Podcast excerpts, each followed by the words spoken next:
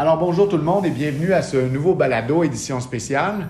Euh, écoutez, il vient tout juste de se tenir un événement important au collège, une conférence de presse en compagnie du député de Sainte-Rose, Christopher Skeet, et de Madame notre ministre de l'enseignement supérieur, Madame McCann.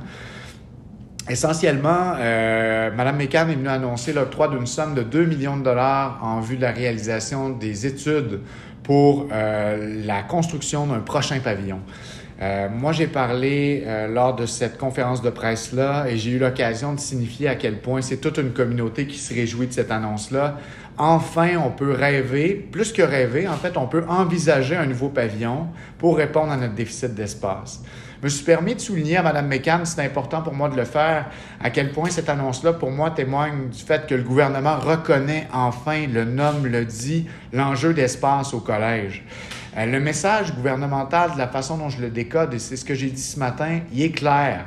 Dans le fond, le déficit d'infrastructure en enseignement supérieur à Laval, ça va être bientôt chose du passé. Je me suis permis, autrement dit, de euh, remercier Mme McCann au nom des jeunes Lavallois, des prochaines générations, qui, grâce à ces bonnes nouvelles-là, vont pouvoir étudier près de chez eux, là où ils demeurent, euh, au Collège Montmorency. Je me suis permis aussi d'indiquer à quel point toute la communauté a travaillé fort pour euh, l'adoption de notre prochaine planification stratégique, notre actuelle planification stratégique Horizon 2026. J'en ai donné une copie à Mme McCann et elle comprenait bien le lien entre notre vision, qui est d'être des créateurs d'avenir, et tout ce qu'elle euh, ce qu'elle annonçait aujourd'hui et ce qu'elle va annoncer éventuellement. Donc, on a vraiment la vision pour le quadrilatère Montmorency d'un environnement où se côtoient la recherche, l'innovation, l'art numérique, le savoir et l'apprentissage. Donc, Montmorency, je l'ai signalé à la ministre, c'est 12 000 personnes qui y travaillent, qui y vivent et qui étudient euh, à chaque jour. Puis, en fait, l'annonce d'aujourd'hui s'inscrit dans un momentum, dans quelque chose de plus large. On a eu plusieurs bonnes nouvelles, puis c'est ce que j'ai rappelé aujourd'hui au cours des dernières semaines. Le devis, la capacité d'accueil. En 2019, il est passé de 6 200 à 7 000 étudiants. En juin dernier, il est passé à 7 820 étudiants. Donc, c'est un bond de 26 en trois ans, c'est historique. Alors, et là, en plus, et j'ai remercié la ministre aussi pour ça, on a le regard fixé sur l'avenir avec un devis, une capacité d'accueil fixée à 9 285 étudiants pour 2029. Je me suis permis également de dire qu'en avril dernier, ça paraît loin, mais c'est tout récent, on a aussi eu une super bonne nouvelle.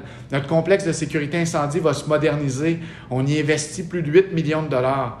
Les lieux actuellement, pour ceux qui y sont déjà allés, sont pas du tout adéquats. Donc, on va se donner vraiment un environnement d'apprentissage à la fine pointe de la technologie pour répondre aux aspirations du collège, qui est le seul à offrir le programme technique en sécurité incendie au Québec. Je me suis rappelé, je me suis permis donc de rappeler que c'est bon pour le collège, c'est bon pour les grandes villes du Québec, c'est bon pour le Québec en entier. J'ai pas arrêté, je leur ai parlé aussi de nouvelles qui s'en viennent et il y en aura d'autres au cours des prochaines semaines.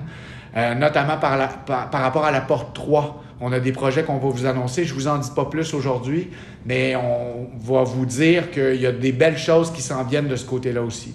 Donc, pour l'ensemble de ces projets-là, l'ensemble de ces bonnes nouvelles, je me suis permis, en votre nom à tous, de dire merci, Madame la ministre, de croire en nous et de nous soutenir.